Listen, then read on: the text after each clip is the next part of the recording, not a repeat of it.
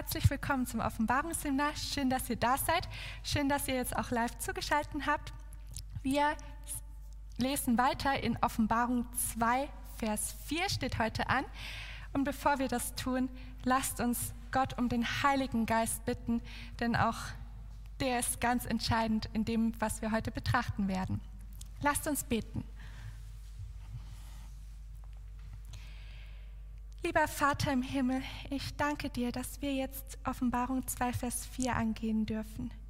Dass wir uns nicht nur mit dem Lob beschäftigen dürfen, sondern auch uns selbst reflektieren dürfen, wenn wir den Tadel an der Gemeinde Ephesus anschauen. Vater, öffne uns die Augen für unsere eigene Sünde. Hilf uns, dass wir nicht auf andere herabschauen, sondern dass wir vor dir stehen, so wie wir sind und uns von dir etwas sagen lassen. Wir brauchen den Heiligen Geist, der uns, uns zeigt, wie wir sind, aber uns vor allem auch zeigt, wie du bist, Herr. Und dass bei dir Rettung ist. Dafür danken wir dir auch. Amen.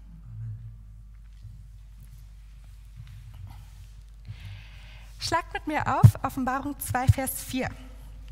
Die letzten Male haben wir uns schon mit der Gemeinde Ephesus beschäftigt und wir haben gelesen, dass sie sehr viel Gutes doch getan hatten. Sie waren Menschen, die auch in Trübsal, auch in Leiden viel ertragen haben.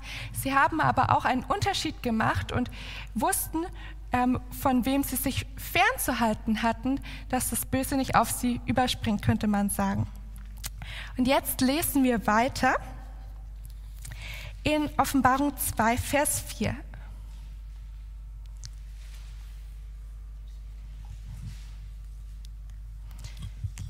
Wer es hat, darf gerne lesen. Aber ich habe gegen dich, dass du die erste Liebe verlässt. Ein kurzer Vers, der aber sitzt, wenn man ihn liest. Ich, aber ich habe gegen dich, dass du deine erste Liebe verlassen hast. Und ihr dürft jetzt gleich mal ein bisschen raten, weil wir uns die griechischen wichtigen Wörter hier anschauen wollen. Was denkt ihr, so viel Griechisch kennt ihr sicherlich, welches Wort steht hier für Liebe?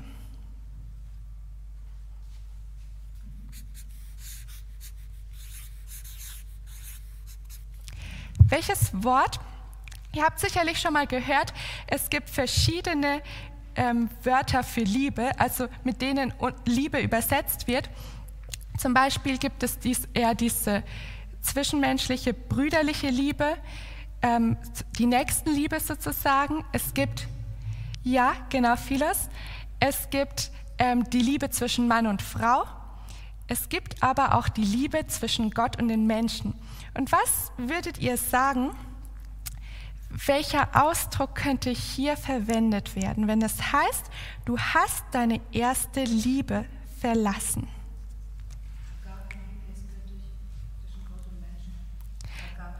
Die Agape-Liebe, würdest du sagen, was würden die anderen sagen?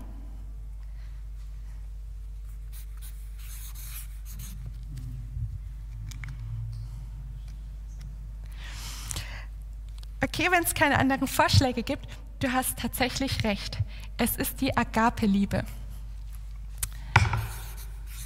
Das ist, wie du schon richtig gesagt hast, die Liebe, ähm, die Gott zu uns Menschen hat, die er uns erwiesen hat, die am sichtbarsten wohl in, darin wird, dass Gott seinen Sohn gegeben hat und sein Sohn für uns gestorben ist.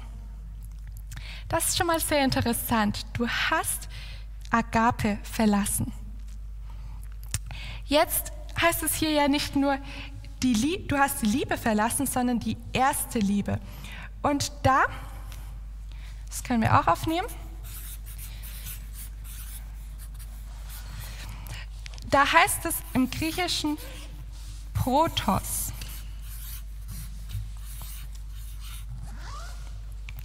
So, kommt euch Protos irgendwo ist das euch schon mal vorgekommen oder so ähnlich? Genau, der Prototyp, den kennen wir. Und das ist so ein erstes ähm, Exemplar sozusagen, wenn man was entwickelt, irgendwie was Neues, ähm, dann hat man oft einen Prototypen. Und das kann auch sein, dass der noch gar nicht so ganz ausgeklügelt ist. In dem Fall kann Protos tatsächlich entweder für das zeitlich Erste stehen, also was vor dem ganzen anderen kommt, oder aber auch in der Rangstufe ähm, sozusagen das Erste, das Wichtigste sein. Wir können uns dann noch überlegen, was hier zum Tragen kommt. Dann heißt es noch ein weiterer Ausdruck ähm, ist, du hast verlassen. Du hast verlassen. Mh, hm,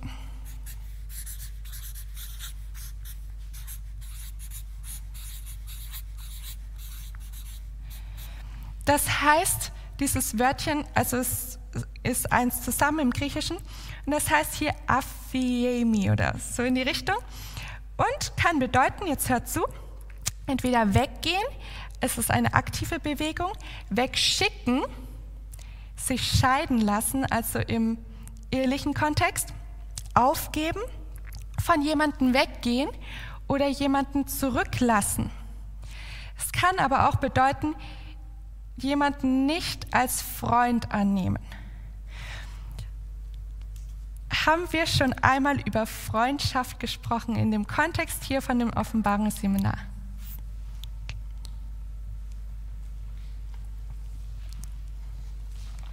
Denk mal zurück, so ganz an den Anfang von Offenbarung 1. Da hatten wir schon gesagt, wenn Gott uns etwas offenbart, dann will er unser Freund sein. Er will, dass wir nicht nur handeln, weil wir mal was irgendwo gehört haben, sondern er möchte uns in seine Pläne einweihen. Und das ist doch dann sehr traurig, wenn wir hier hören, die Freundschaftsanfrage sozusagen wurde abgelehnt. Da möchte jemand nicht mit Gott befreundet sein. Und das erinnert mich auch an Jeremia 2, Vers 13. Jeremia 2, Vers 13, wo ein ganz anderes Bild zwar verwendet wird, aber die Botschaft doch recht ähnlich ist. Wer es hat, darf Jeremia 2, Vers 13 lesen.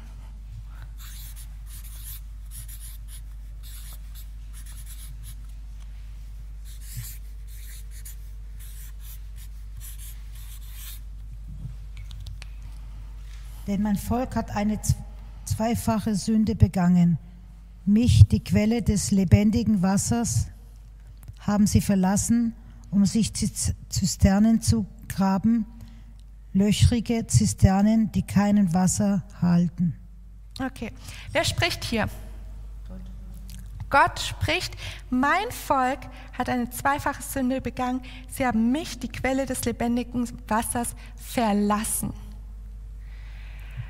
Und da klingt auch jetzt wieder an, dieses Verlassen, Wegschicken. Ich habe mir überlegt, wir können das auch so verstehen, wenn sie die erste Liebe verlassen haben, sie sind weggegangen von der ersten Liebe, dann hört man hier auch heraus, sie sind wohl von Gott weggegangen. Sie haben wohl Gott,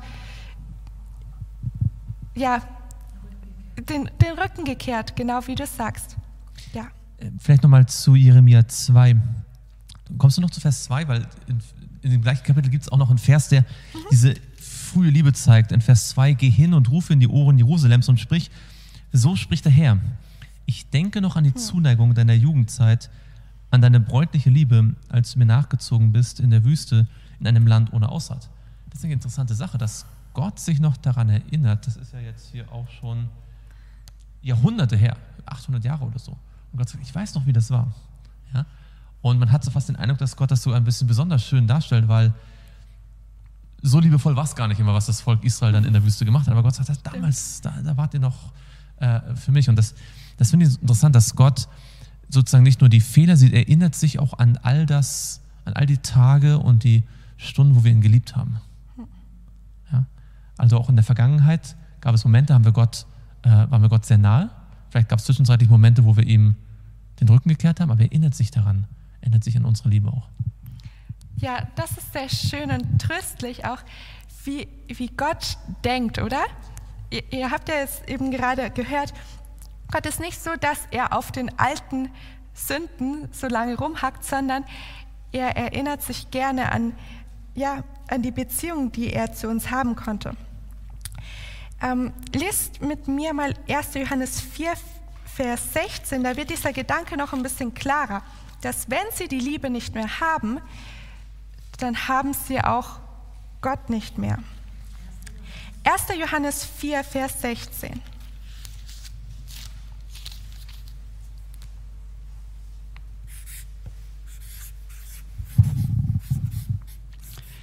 Und wir haben die Liebe erkannt und geglaubt, die Gott zu uns hat. Gott ist die Liebe und wer in der Liebe bleibt, der bleibt in Gott und Gott in ihm.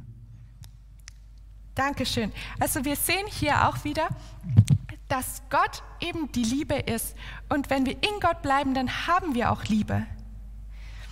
Menschen, die sehr herzenskalt sind, Menschen, die ja, die nicht vergebungsbereit sind, die nicht großzügig sind, die nicht gnädig mit einem sind, denen mangelt es oft daran, dass sie nicht viel Zeit mit Gott verbracht haben, um zu erkennen, wie gnädig, wie vergebungsbereit, wie großzügig, wie liebevoll Gott ist.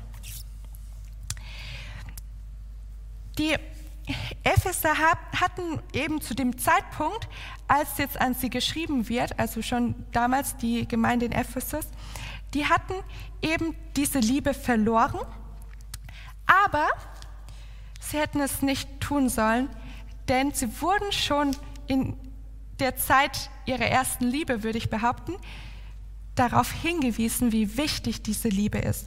Und deswegen gucken wir in Epheser 1, Epheserbrief 1, Vers 4. Ja, wir können ab Vers 3 lesen, dass der Satz nicht so abgehackt ist. Gepriesen sei der Gott und Vater unseres Herrn Jesus Christus, der uns gesegnet hat mit jedem geistlichen Segen in den himmlischen Regionen in Christus, wie er uns in ihm auserwählt hat vor Grundlegung der Welt, damit wir heilig und tadellos vor ihm sein in Liebe. Also auch da betont der Paulus jetzt schon am Anfang von seinem Brief, dass sie diese Liebe haben sollten, dass Jesus sie dazu schon berufen hatte, die Liebe zu üben. Und was hier auch noch ganz interessant ist, ist eigentlich, ähm, dass er auch sagt, Jesus, Gott hat uns gesegnet mit jedem geistlichen Segen. Und das war etwas, was die, also diese Gemeinde Ephesus, die jetzt getadelt wird in Offenbarung, sie aus den Augen verloren hatte. Denn ihr könnt euch denken, wenn man sich wenig mit, einem, mit jemandem beschäftigt, wenn man nur an sich selber denkt, wenn man nur auf sich selbst fixiert ist, dann verliert man auch so langsam die Liebe zu seinem Nächsten. Und wenn, wenn wir, das Gleiche passiert auch mit Gott und uns, wenn wir immer nur auf uns fixiert sind, und sie hatten ja viel Arbeit zu tun, sie hatten viele Herausforderungen zu bewältigen, dann haben sie auch langsam aber sicher, muss man sagen, Gott aus den Augen verloren. Das ist, glaube ich, ganz interessant, weil wir sehen ja in Vers 2 und 3, dass sie enorm viel, also in, in, in Offenbarung 2, nicht wahr? Mhm. Dass sie enorm viel für Gott gemacht haben. Also das ist ja nicht so, dass sie sich entschieden haben, wir wollen in die Welt gehen, wir wollen mit Gott nichts mehr zu tun haben, sondern sie haben, und das ist eigentlich auch eine interessante Warnung für uns, sie haben in der Mission, in der Arbeit für Gott ihre erste Liebe zu Gott vernachlässigt. Und das zeigt, dass man sozusagen auch in der Liebe nachlassen kann, obwohl man selbst noch der Meinung ist, dass man mit Gott geht und für Gott arbeitet und sogar theologisch recht hat, weil man den falschen Aposteln erklären kann, dass sie falsch liegen. Ja? Sie hatten mhm. theologisch recht, waren missionarisch aktiv, aber haben sozusagen ihr eigenes Leben, ihr geistliches Leben mit Gott vernachlässigt. Und dann sind sie quasi von innen so ein bisschen gestorben, ja. sozusagen, während sie äußerlich noch alles in Anführungsstrichen richtig gemacht haben. Ja, obwohl wir auch sagen können, also das sieht man in der Praxis oft ganz gut, ähm, wenn zum Beispiel von, wenn man eine Blume pflückt, in dem Moment, wo man sie pflückt, verliert sie ja den, ähm, die Verbindung zu dem lebensspendenden Boden und allem. Die Blume blüht immer noch weiter. Man kann sie in die Vase stellen, manche Blumen gehen gleich ähm, ein, aber andere, die blühen noch eine ganze Weile, obwohl sie eigentlich kein richtiges Leben mehr in sich haben. Und so ist es, denke ich, auch in der Mission man, oder auch in dem Wirken für Gott. Man kann eine Weile noch die guten, äh, von dem Guten, was man bisher hatte, zehren, aber es geht nicht auf Dauer. Und dann reden wir wieder von Geduld und Aushaken. Wenn wir auch jetzt noch in Epheser ein, äh, in, im Epheserbrief bleiben, dann können wir Kapitel 3, Vers 17 lesen.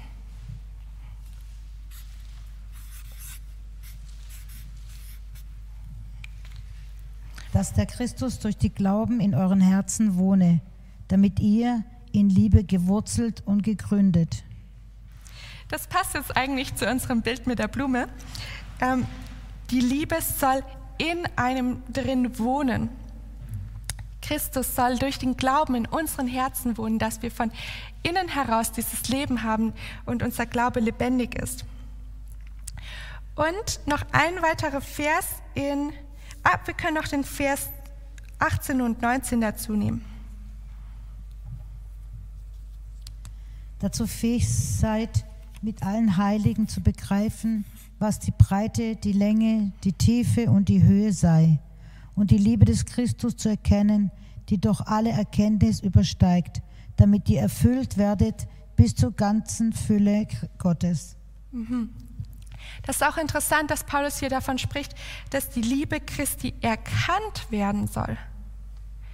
Das ist nicht einfach nur mal so, man hat das von ferne gesehen, sondern man soll wirklich sich damit auseinandersetzen. Man soll sie selbst erleben.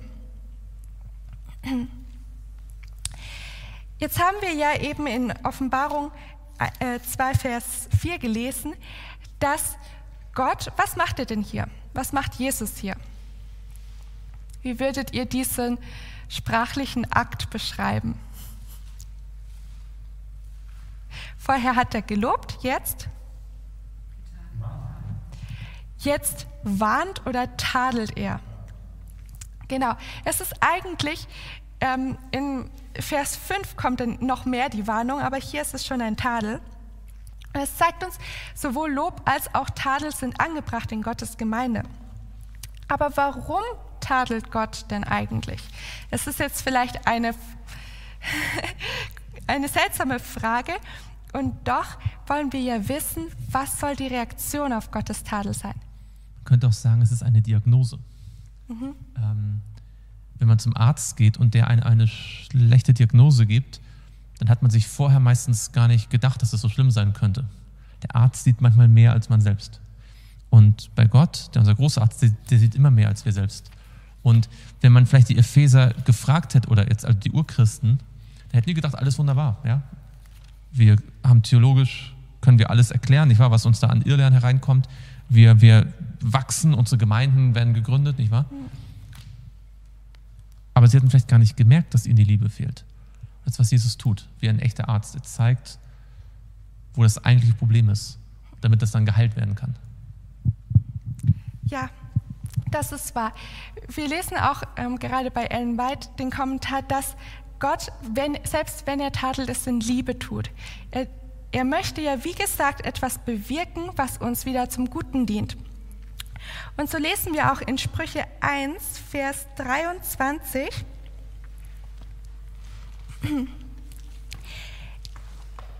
Sprüche 1, Vers 23. Kehrt um zu meiner Zurechtweisung. Siehe, ich will euch meinen Geist hervorströmen lassen. Ich will euch meine Worte verkündigen.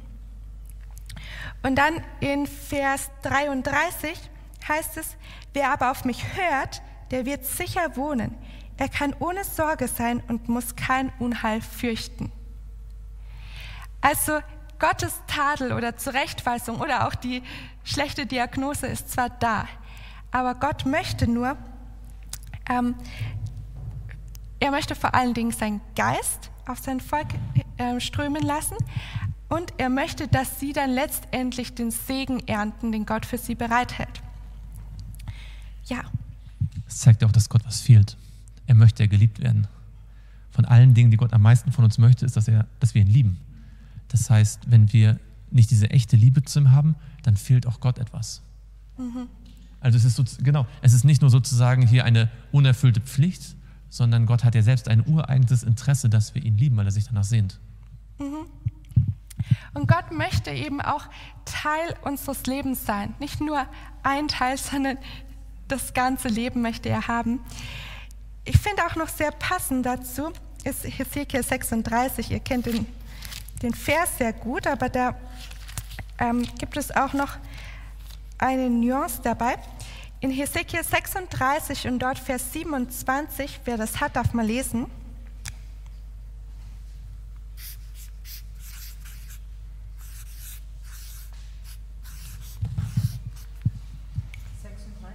Hesekiel 36, Vers 27.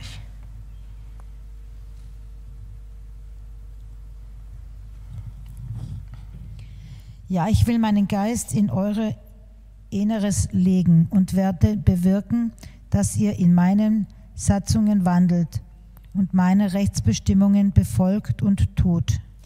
Genau. Was ist denn der Kontext hier in dem Hesekiel 36? Wenn ihr euch noch den Vers 26 anschaut,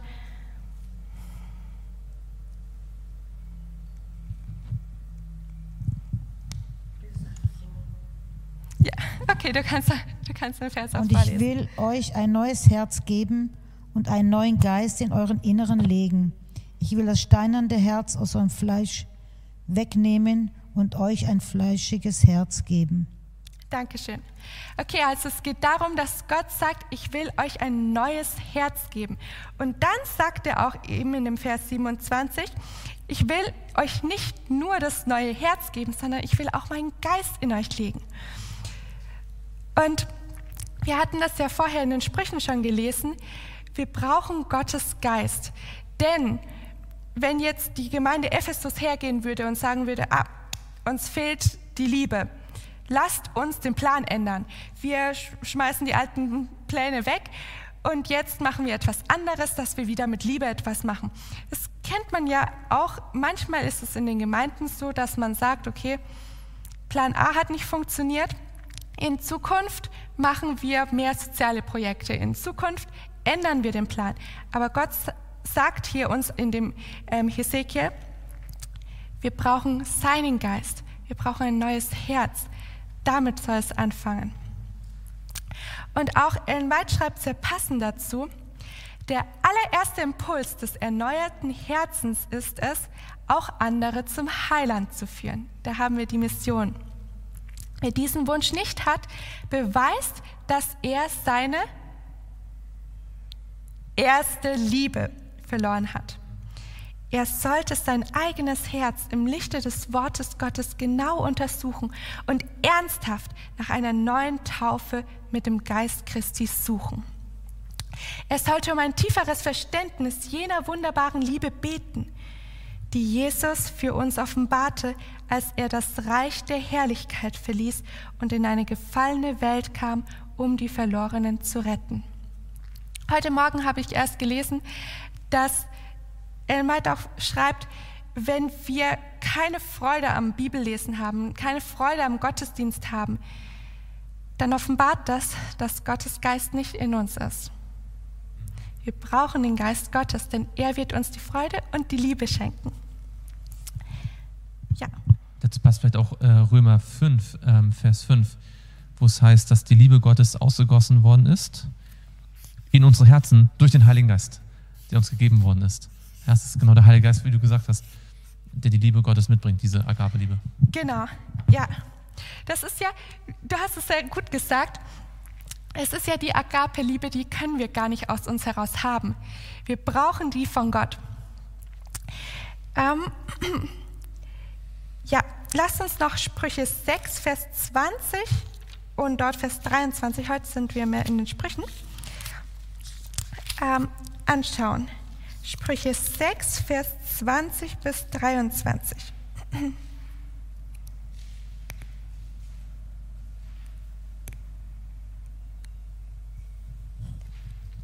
Warum aber, mein Sohn, solltest du von einer Verführerin entzückt sein und den Busen einer Fremden umarmen?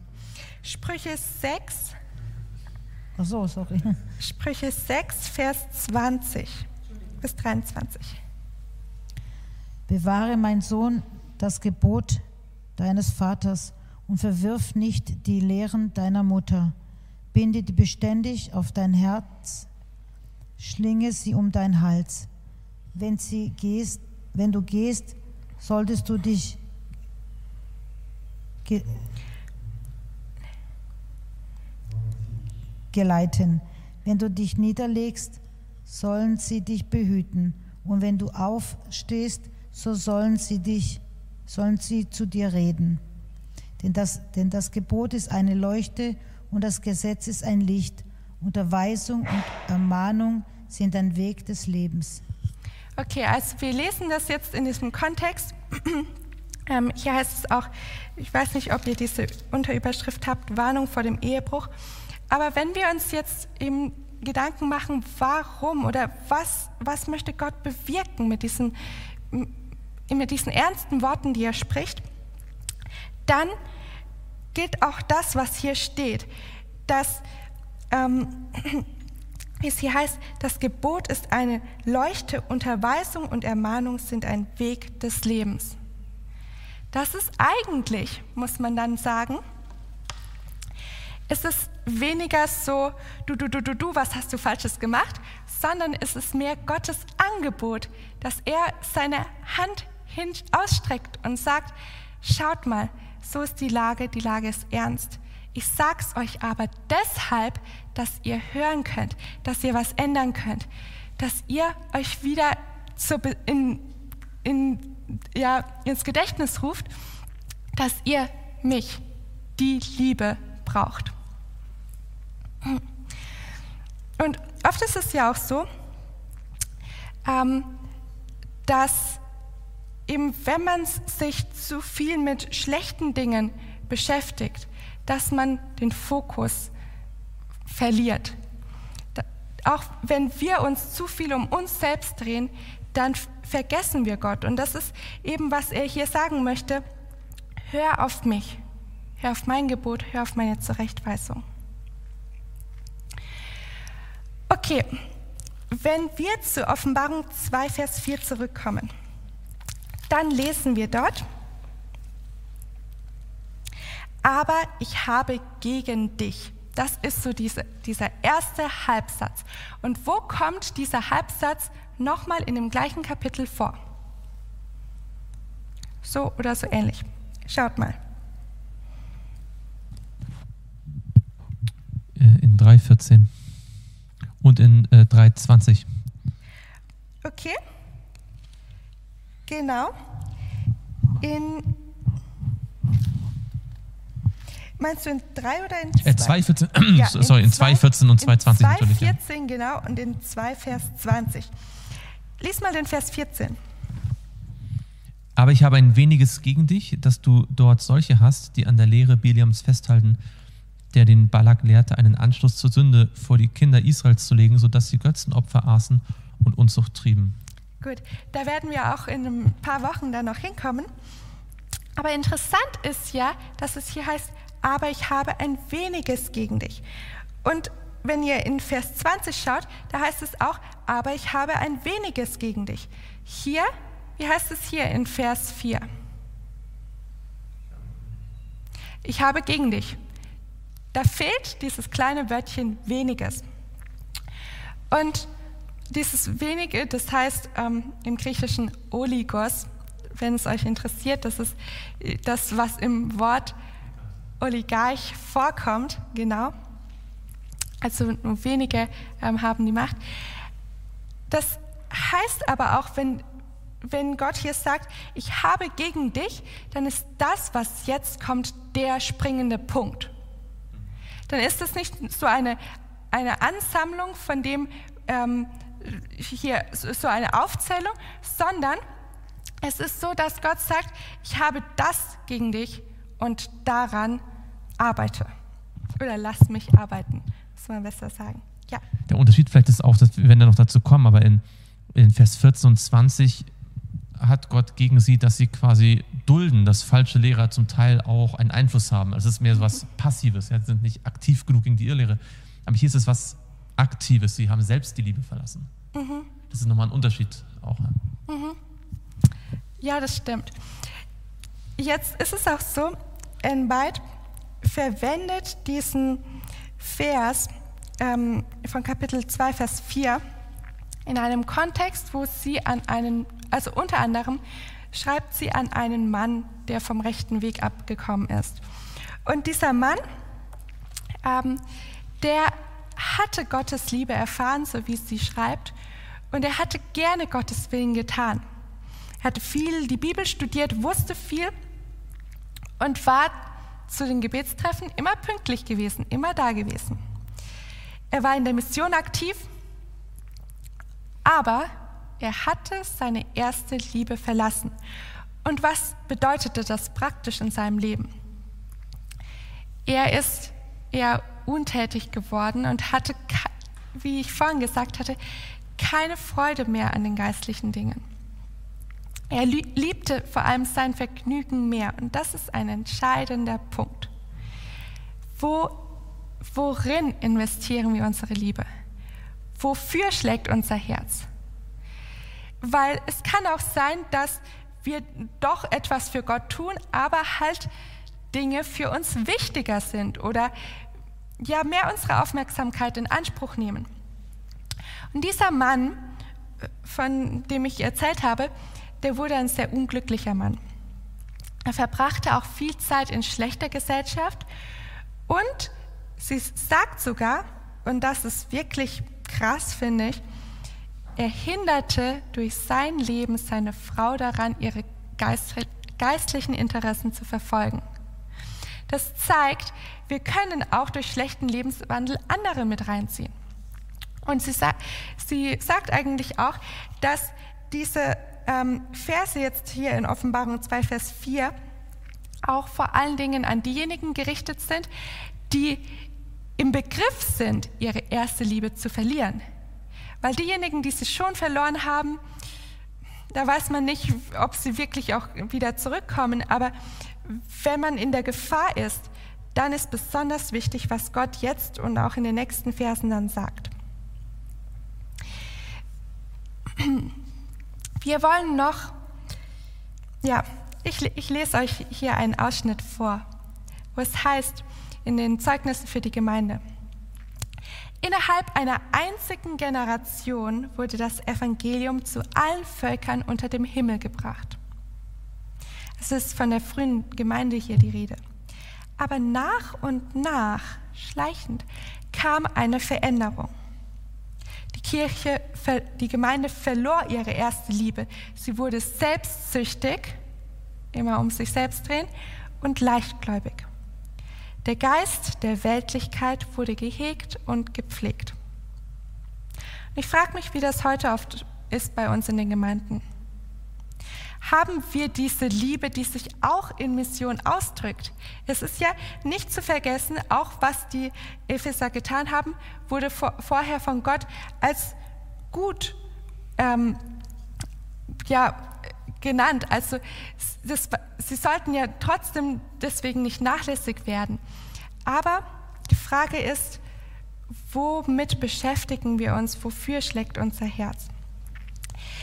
Jetzt lesen wir in 1 Timotheus 1,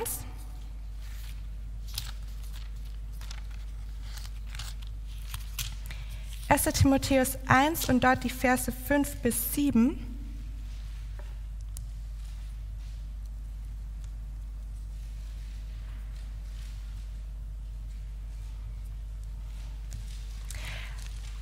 auch von Menschen, die wohl ja, ähnliche Symptome hatten, könnte man sagen, wie die Epheser. 1.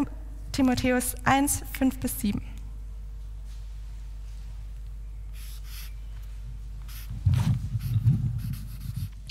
Ähm, Das Endziel des Gebotes aber ist Liebe aus reinem Herzen und gutem Gewissen und ungeheuchelten Glauben. Davon sind einige abgeirrt und haben sich unnützen Geschwätz zugewandt. Sie wollen Lehrer des Gesetzes sein und verstehen doch nicht, was sie verkünden und als gewiss hinstellen. Dankeschön. Also, welche Menschen finden wir hier vor? Lehrer. Aha. In dem Vers 7 heißt es, sie wollen Lehrer des Gesetzes sein. Sie haben sich als Lehrer des, also auch des Wortes Gottes wohl, ausgegeben und der Schein war immer noch gewahrt. Aber wovon sind sie abgeirrt?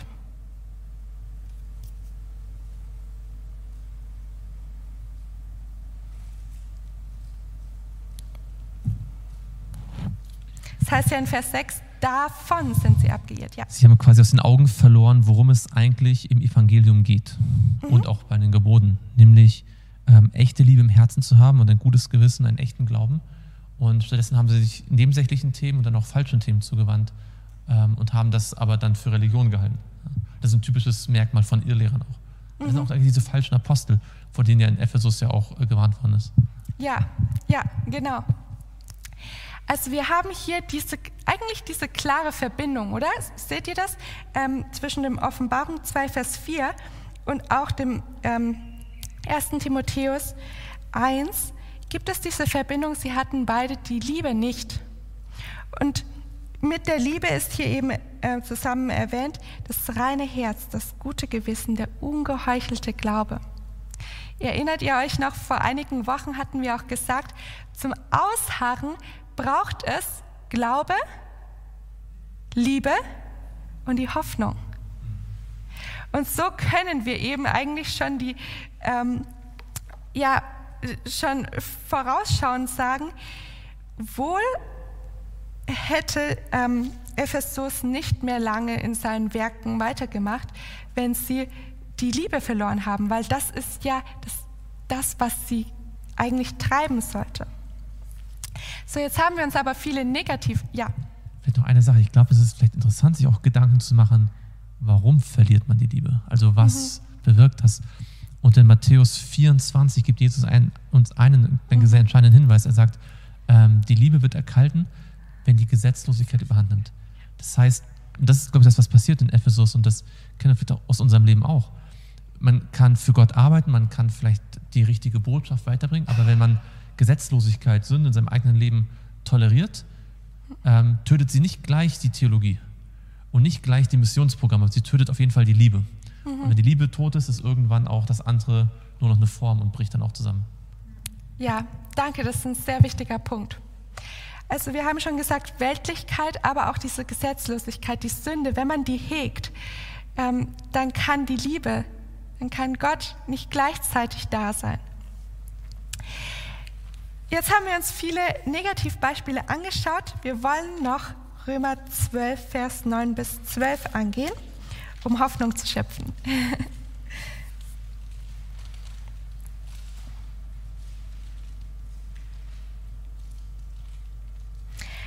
Römer 12, Vers 9 bis 12. Sehr praktisch, sehr auf den Punkt gebracht, würde ich sagen.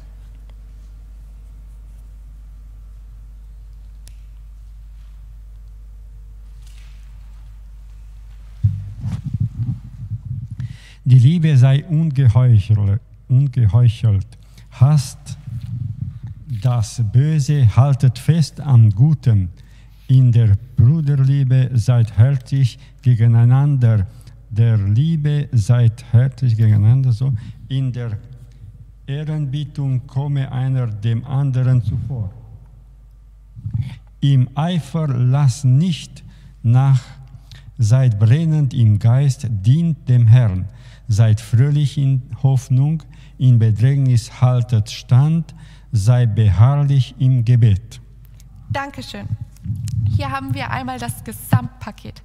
Hier haben wir in Vers 13 heißt es ja, in Bedrängnis haltet stand, seid beharrlich. Hier haben wir die Ausdauer. Hier haben wir auch dieses, ja, die Standhaftigkeit, auch das, das Arbeiten. In, also in Vers 11 heißt es ja, im Eifer lasst nicht nach. Das sind auch Menschen, die trotzdem noch für Gott wirken, aber in Vers 9 heißt es, die Liebe sei ungeheuchelt mit der Liebe. Nicht das eine von dem anderen abschirmen, sondern beides zusammen. Das, äh, das ist nicht nur der Auftrag, sondern wie wir wissen, Gott befähigt auch. Gott möchte uns das alles schenken. Haben die echte herzliche Brüder, Bruderliebe, die, es heißt ja auch die Ehrerbietung vor anderen, aber auch vor allem vor Gott, ähm, dass wir eifrig sein sollen, dass wir ausdauernd und im Gebet bleiben sollen. Und zum Schluss,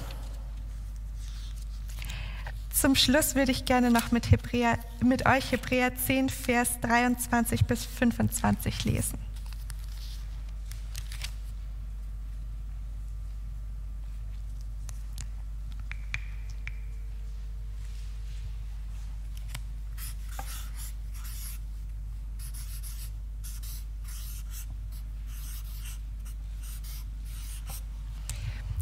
Hebräer 10, 23 bis 25.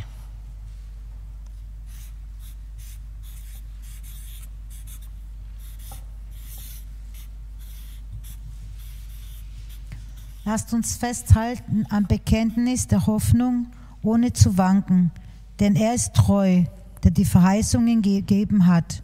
Und lasst uns aufeinander Acht geben, damit wir uns gegenseitig anspornen, zur Liebe und zu guten Werken, indem wir unsere eigenen Versammlungen nicht verlassen, wie es einige zu tun pflegen, sondern einander ermahnen und das umso mehr, als ihr den Tag heran, herannahen seht.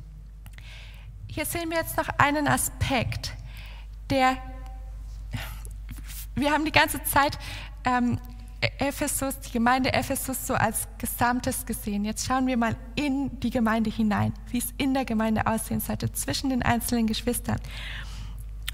Und da ist es wichtig, was ist so die Kernbotschaft? Wie würdet, wie würdet ihr es mit eigenen Worten sagen?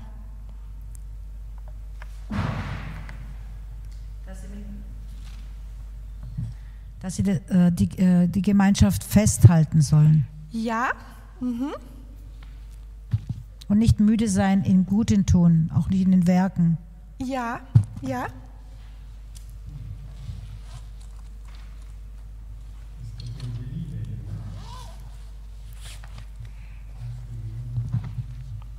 Genau, es geht wieder um die Liebe, es geht auch um gute Werke. Aber was hier essentiell ist eigentlich, lasst uns gegenseitig dazu anspornen. Ein jeder habe Acht auf den Nächsten. Wir dürfen, und Gott hat uns hier, hier mit den Freibrief gegeben, wir dürfen auch einander ermutigen, Liebe zu haben und Liebe zu üben. Und wenn wir merken, ah, es wird jemand schwach oder ah, jemand ähm, beschäftigt sich so viel mit weltlichen Dingen, so hat seine Interessen gar nicht bei Gott, dann dürfen wir auch mal nachhaken oder ihm, ihn darauf hinweisen, hey, beschäftige dich mehr mit dem, was Gott sagt. Guck mal hier in der Bibel. Und wir dürfen nicht nur mit unseren Worten darauf hinweisen, sondern wir dürfen vor allem für diese Menschen beten. Denn was haben wir gesagt? Wen brauchen wir, um überhaupt Liebe in unserem hoffentlich von Gott erneuerten Herz zu haben? Den Heiligen Geist. Lasst uns jetzt noch zum Schluss gemeinsam beten, dass Gott uns diese reinen Herzen schenkt, dass Gott uns den Heiligen Geist schenkt, aber auch unsere Gemeinden mit Liebe ausstattet.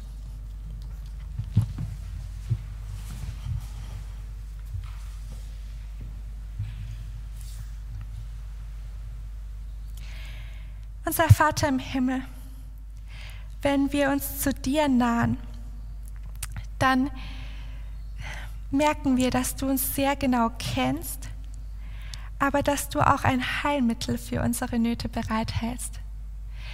Herr, ich danke dir, dass wir da jetzt von der Gemeinde Ephesus lesen können, aber manchmal schauen wir auch in unsere eigene Gemeinde und sehen, dass es an Liebe fehlt. Oder wir merken, dass wir auch andere Schwächen in unserem Leben oder auch in, in unserem Gemeindeleben haben. Und doch hast du sie schon gesehen. Doch hältst du deinen Segen, du hältst den Heiligen Geist bereit, um unserer Not abzuhelfen. Und ich bitte dich, dass du unsere Gemeinden stärkst, dass du uns auch aufzeigst, ähm, was in unserem Leben zu ändern ist und uns bereit machst, hinzuhören und dich noch sehr viel mehr in unserem Leben wirken zu lassen.